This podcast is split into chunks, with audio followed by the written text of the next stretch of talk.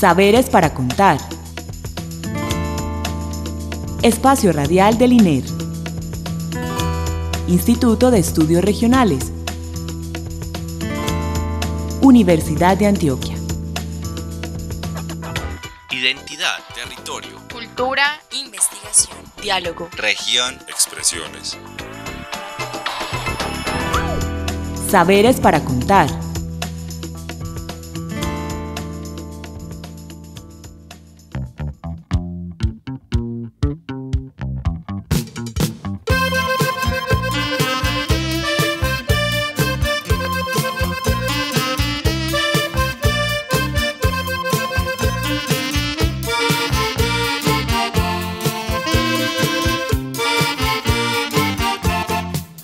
Noches. Les habla Nelson Ramírez, comunicador del Instituto de Estudios Regionales, y les doy la bienvenida a una emisión más de Saberes para Contar, iniciativa sonora que enlaza los territorios y los saberes en diálogo para la producción de conocimiento pertinente, crítico y transformador. Le agradecemos a Beatriz Elena Mejía Mejía, directora de la emisora cultural Universidad de Antioquia, por este espacio. Para los pueblos pasado mes de junio, más exactamente del 7 al 10, se realizó la novena conferencia latinoamericana y caribeña de ciencias sociales, organizado por el Consejo Latinoamericano de Ciencias Sociales CLACSO, en las instalaciones de la Universidad Nacional Autónoma de México, UNAM, la universidad más grande de Latinoamérica.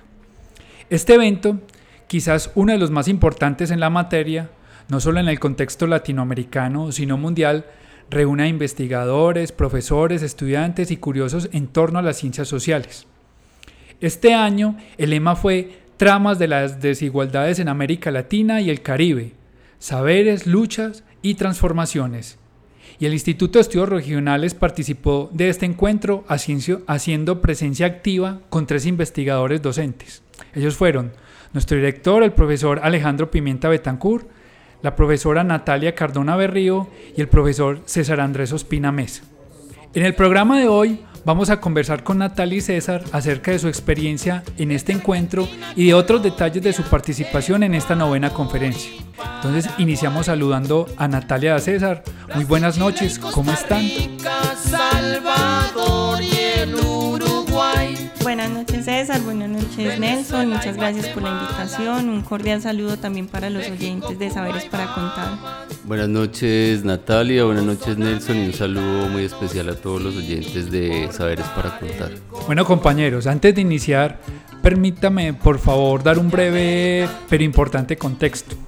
La profesora Natalia Cardona estuvo como moderadora y ponente el miércoles 8 de junio en la mesa 554, esta cifra ya nos habla de la magnitud de este evento, del eje 26, políticas, subjetividades y ciudadanías. El trabajo que expuso la profesora se titula Condiciones subjetivas que transitan entre la verdad y la reconciliación, algunas experiencias colombianas. Por su parte, el profesor César Ospina estuvo como ponente el 9 de junio en la mesa 287 del eje 12, que se titula Epistemologías del Sur, con la conferencia Hacer el mapa, reflexiones sobre cartografías emergentes y diversidad epistémica en América Latina.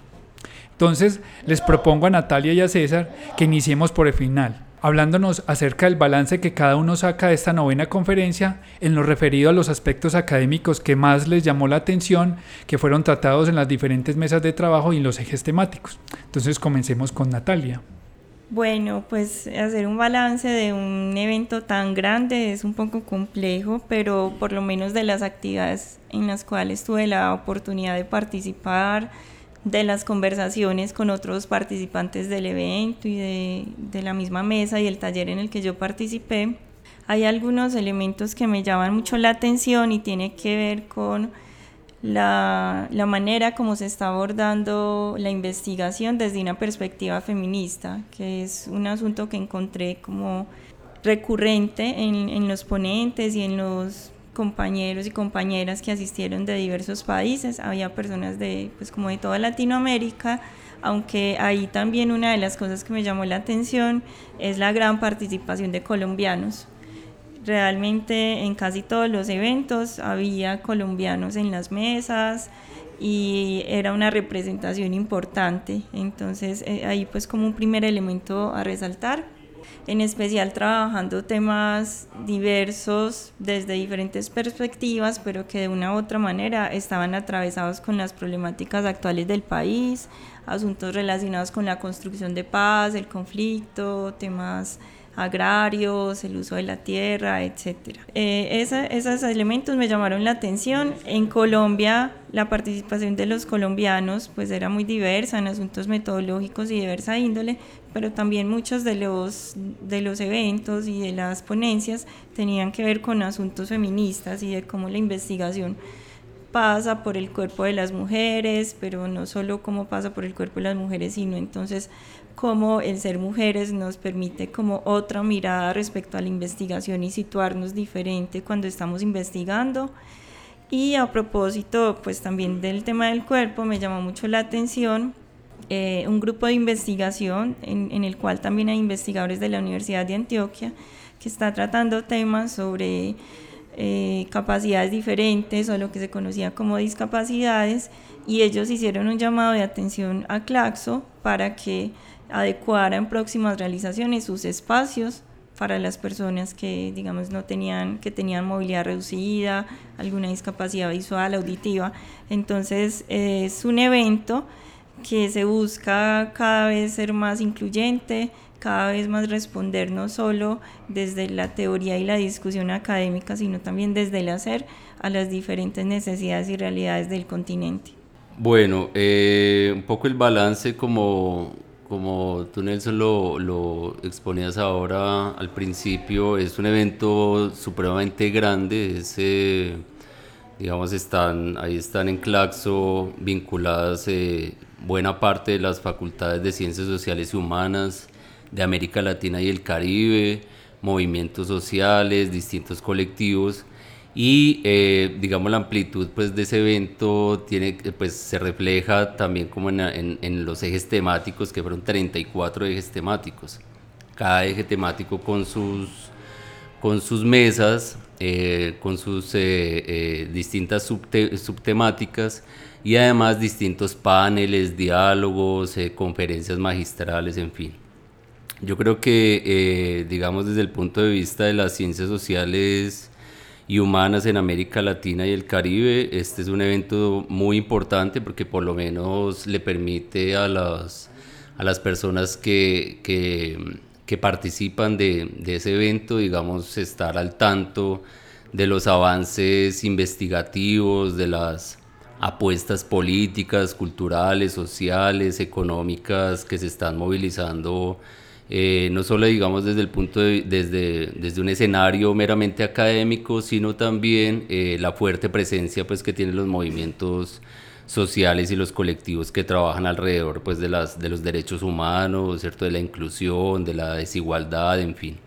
Entonces, digamos que el balance es bien interesante porque eh, permite, digamos, como una, una relativa actualización, porque obviamente no alcanza, uno como participante no alcanza pues a, estar en todas las en toda la, la, oferta que tiene el evento, pero por lo menos sí eh, dentro de sus intereses investigativos eh, logra tener un panorama general de qué es lo que está pasando hoy. Por otro lado, creo que hay algo que, que resalto del, del, evento, precisamente con, con, el, con el lema del mismo, de la desigualdad, buena parte de los invitados internacionales, de los, de los eh, digamos, más reconocidos y reconocidas académicos y académicas, eh, investigadores de la región, hicieron mucho énfasis precisamente en la situación política y, social, digamos, en, las que, en la que estamos eh, en este momento en América Latina. Como los oyentes seguramente saben, estamos en un momento, digamos, de, de mucho movimiento, de cambio, donde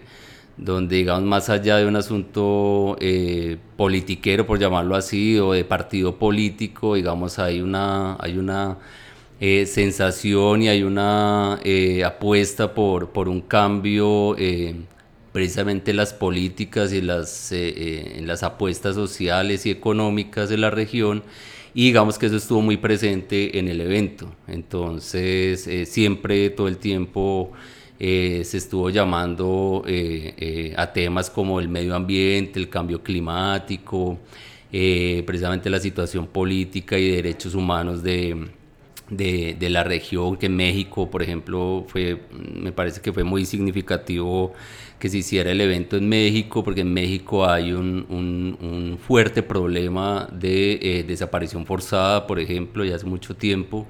Y, eh, y, obviamente pues ahí la presencia de, de, de, nuestro país, de Colombia, ¿cierto? de Argentina, de Brasil, en fin, eh, digamos como que daba muchos elementos para, para tratar esos temas.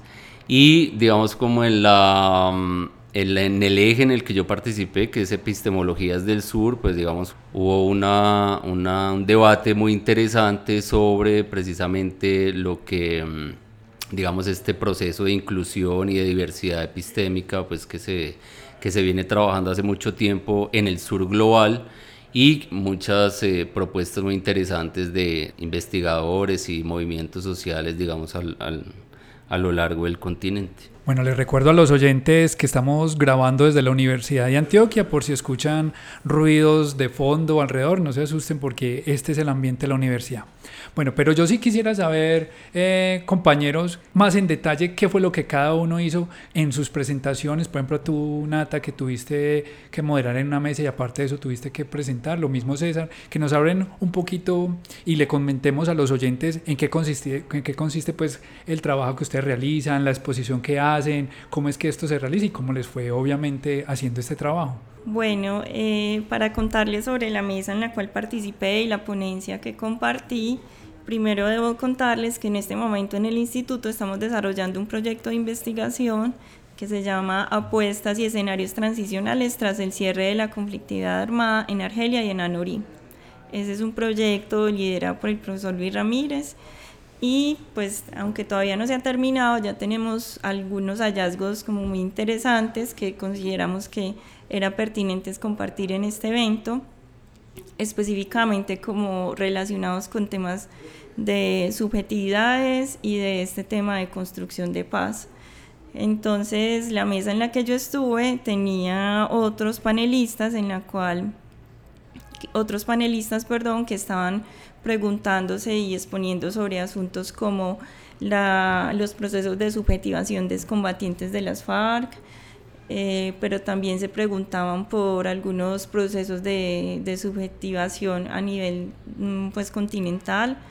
Sin embargo, eh, en esta mesa pues no asistieron todos los que estaban inscritos, pero con quienes fueron se logró establecer una conversación muy interesante porque mientras el primer compañero que expuso eh, se centró en conversar, por ejemplo, sobre las inquietudes que tienen algunos excombatientes de, FARC, cómo ha sido su proceso también como de reincorporación a la vida civil y lo que en términos subjetivos para ellos implica, sus miedos, también como sus apuestas, eh, la dimensión del perdón, por ejemplo, ellos cómo lo conciben también las inquietudes de y hasta cuándo, hasta cuándo deben pedir perdón, como que cuándo podremos pensar en una sociedad más reconciliada. Esa fue la primera y yo, bueno, yo estaba moderando y fue como muy pertinente y casual que siguiera mi ponencia que justamente tenía que ver con esos asuntos que transitan entre la verdad y la reconciliación. Nosotros en particular en el caso de Argelia y en experiencias que hemos visto en otros países, hemos encontrado que, por ejemplo, desde el proceso que lleva la Comisión de la Verdad, ha propiciado, sin ser precisamente ese su objetivo directo, unos escenarios que acercan a la reconciliación. O sea, todavía no podríamos decir, bueno, ya están todos reconciliados, pero por lo menos el hecho de que allí se hubiese permitido la conversación entre madres, víctimas, a quienes sus hijos eh, les fueron arrebatados porque fueron reclutados por la grilla de las FARC, Frente 47, y ahora son desaparecidos con una, combatiente, una excombatiente, también mujer, también madre. Esa condición de ser madres posibilitó que se diera un diálogo y una relación de empatía y de compasión hacia la otra, incluso un asunto mutuo. Eh, entonces, por un lado es el asunto del género, por otro lado también destacábamos que es muy importante el trabajo como psicosocial previo, o sea, esto no solo se logró por el trabajo que hizo ahora la comisión, sino que en el caso de estas mujeres que lograron llegar, digamos, a un perdón, como ellas mismas lo nombran, las mujeres víctimas, lo hicieron también porque previamente ya estaban en unos procesos psicosociales con Amor, Asociación de Mujeres del Oriente Antioqueño, que a través de las eh, promotoras de vida y salud mental desarrollan espacios como los abrazos y les ha permitido a las mujeres sacar, ir sacando todo ese dolor que tienen y ahora la gran pregunta era ¿dónde están nuestros hijos? Entonces esa pregunta ya la pueden hacer sin menos carga mm, de rencor y de odio, sino más como que quiero saber dónde están y si usted me dice, pues podemos llegar a unos acuerdos. Entonces, más o menos por ahí eh, se dio nuestra conversación y también un cuestionamiento a la manera como, como se concibe el perdón y que implica que, que una cosa es que a vos te digan, yo te pido perdón porque yo, digamos, desaparecí a tu hijo. Otra cosa es que se diga, eh, sí pedimos perdón porque se pudieron ocasionar desapariciones, pues como un asunto personal. Entonces lo fundamental acá es darle rostro humano a las personas, tanto a las víctimas como al victimario, porque a veces para ambos eh, lados, si se quiere llamar, o más bien para los responsables, para ambos, se desdibuja al otro como si no fuera humano, sino que se ve como, como un ente ahí muy compacto y pues ahí hay muchas particularidades. Bueno, eh, un poco la, eh, gran, a grandes rasgos la, la ponencia que, que, pude compartir en, en este evento Claxo eh, deriva de mi trabajo doctoral, que tiene que ver un poco con, con una trayectoria que en el INER ya lleva unos buenos años acerca de, la, de las cartografías colaborativas, ¿cierto? Y, y digamos como distintos enfoques que se han, que se han trabajado al respecto, tanto metodológicos como, como de producción de conocimiento. Y eh, digamos el título de, de, mi ponencia que tiene que ver con, eh, con hacer el mapa y con unas reflexiones alrededor de lo que hoy se llama, o ya hace unos años se llama cartografías emergentes y, eh, y diversidad epistémica. Y la idea era como, como poder dar cuenta de algunos avances, mm, tanto tanto más teórico, ¿cierto? De, una, de una búsqueda, un recorrido por eh, la conexión que yo creo que hay entre las formas, las prácticas cartográficas que, que hay en América Latina, especialmente tres casos que estoy trabajando en Brasil, México y Colombia, esos procesos que eh, donde los movimientos sociales o colectivos o grupos eh, de distinto orden eh, hacen uso de la cartografía eh, generalmente en América Latina para defender sus territorios, ¿cierto? para los procesos identitarios de autodeterminación, pero en otros casos como eh, una experiencia interesante de cartografías textiles que problematizan y generan, digamos, una, un diálogo, una conversación entre, entre distintos actores de un territorio alrededor del tejido, y alrededor de, del bordado, de toda la práctica textil, eh, construyendo, digamos, eh, eh, su territorio a partir de ese, de ese proceso. Entonces, digamos que eso, eso que se puede llamar cartografías emergentes, en ese proceso hay una producción de conocimiento que creo que es interesante, donde no solo se queda en el conocimiento que que digamos los, los, los, los que están em, inmersos digamos en esa práctica producen, sino que están en conexión y en tensión todo el tiempo con ese conocimiento occidental. De hecho, la apropiación de la práctica cartográfica ya de entrada es una es una, un proceso de, eh, o un elemento de, de acercamiento en tensión, en resistencia por utilizar las herramientas, digamos, del conocimiento moderno, científico, ¿cierto? Para poder, eh, digamos, expresar y poder dialogar con esa, con esa hegemonía, digamos, que ha tenido eh, históricamente eh, determinados territorios. Entonces, digamos, como que la exploración que, que presenté allí en, en en la ponencia era precisamente, bueno, como ese recorrido de qué es lo que se ha pensado alrededor de eso y está situada precisamente la epistemología del sur, porque este eje, eh, digamos, este enfoque eh, que está, digamos, mm, no sé si liderado, pero sí por lo menos movilizado con, con el profesor Boaventura de Sousa Santos y eso ya tiene un movimiento muy grande eh, digamos, apunta a tratar de entender que no hay solamente una forma de conocer, sino hay eh, eh, diversidad de conocimientos que pueden entrar en diálogo, lo que llaman una ecología de saberes, y que esas conexiones entre los conocimientos, digamos, permiten...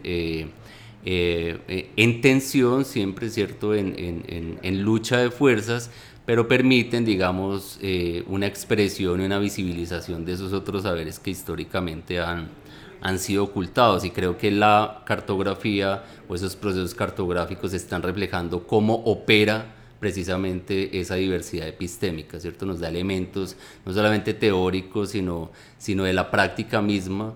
Eh, en cómo se están relacionando esos conocimientos. Era un poco lo que, lo que yo quise compartir.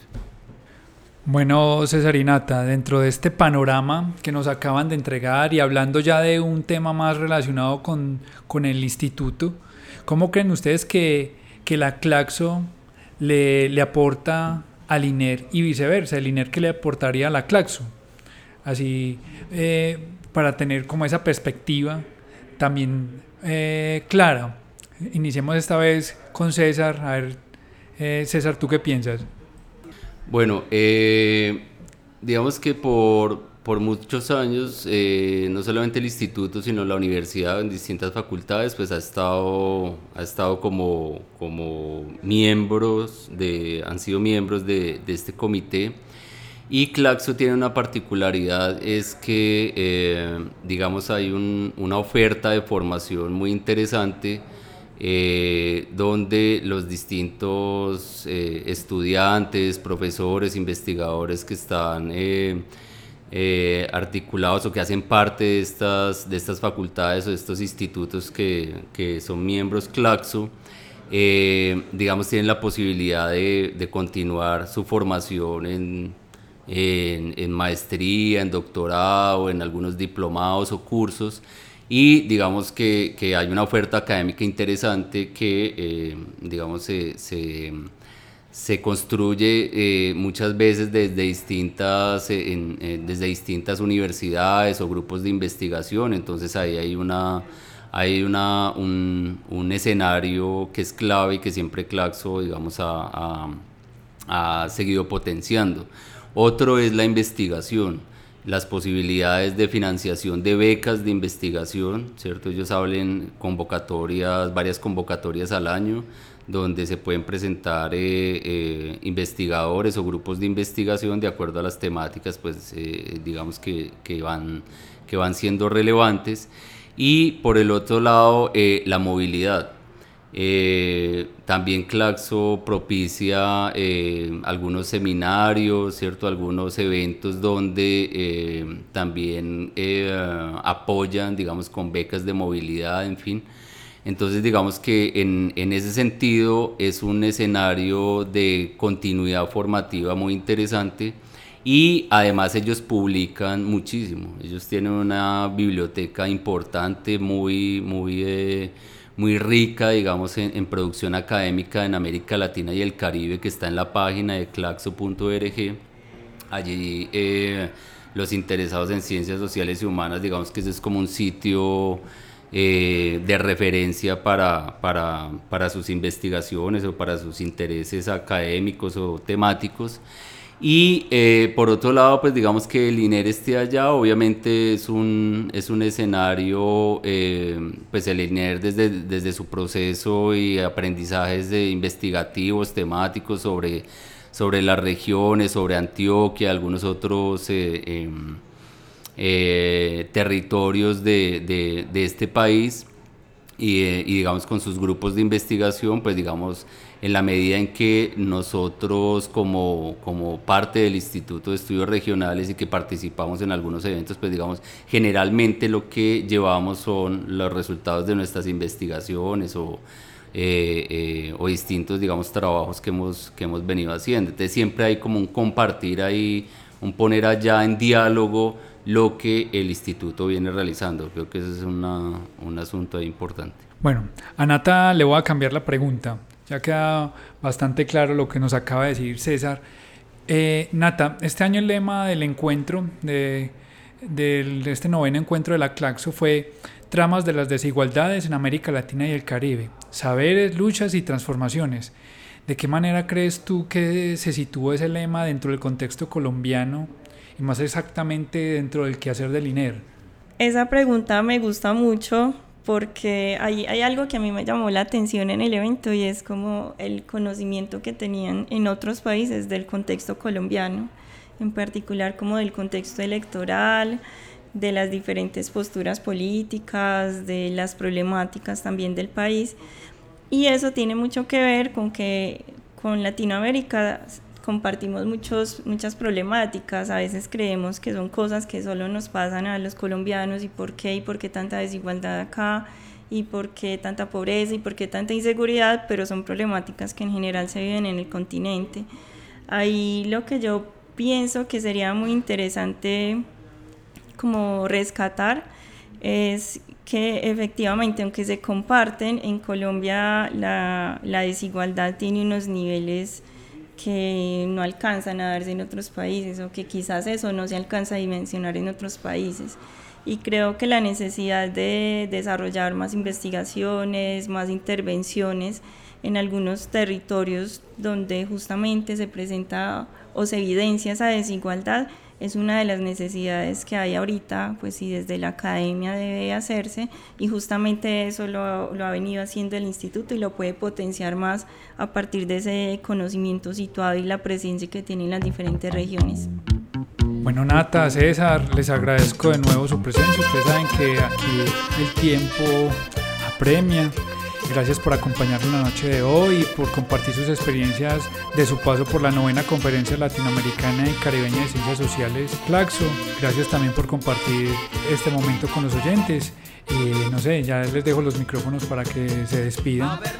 Bueno, muchísimas gracias Nelson por la invitación y a Natalia y a todos los oyentes. Muchísimas gracias por, por escuchar el programa. Creo que digamos que compartir estas experiencias, eh, digamos, también es una forma de poder acercar lo que eh, el instituto viene realizando, eh, digamos, un poco más allá de nuestra propia frontera y poderlo compartir, digamos, a través del programa es, es, bien, bien interesante. Entonces, muchísimas gracias por la invitación. Nelson, muchas gracias por la invitación y a César por la conversación acá. Vamos ampliando la experiencia que tuvimos porque como les decíamos, pues era un evento muy grande y no todo lo, lo, alcanzamos a abarcar, pero acá nos vamos compartiendo la experiencia y yo creo que también es muy interesante para nuestros oyentes que están en diferentes lugares poder conocer este tipo de, de eventos que se llevan a cabo y conocer que lo que se hace en el instituto es algo que también pasa permanentemente por la reflexión y por el debate con otros contextos. Y bueno, muchas gracias también pues por escucharnos desde donde estén. Bueno, también nuevamente le agradezco a los oyentes por su sintonía. Les esperamos el próximo lunes con una edición más del programa Saberes para Contar. Les recuerdo que los días festivos, los lunes festivos, Saberes para Contar no sale al aire, solo son los lunes pues ordinarios. Eh, y que las personas que deseen volver a escuchar este u otros programas lo pueden, hacer, lo pueden hacer a través del micrositio del instituto alojado en la página de la Universidad de Antioquia o en nuestra página de Spotify. También lo pueden hacer escribiéndonos al correo comunicacionesiner.uda.edu.co. Ahí nos pueden enviar las preguntas, inquietudes, si quieren volver a escuchar otro programa, se los pasamos o si tienen alguna pregunta directa para nuestros invitados, también la podemos gestionar por ahí. Entonces ya saben que tienen varios medios para, para enlazarse con nosotros. A todos y a todas les deseo un feliz resto de noche y que pasen una excelente semana. Hasta el próximo lunes. De América, yo soy. Saberes para contar. Espacio Radial del INER. Instituto de Estudios Regionales. Universidad de Antioquia. Identidad, territorio, cultura, investigación, diálogo, región, expresiones. Saberes para contar.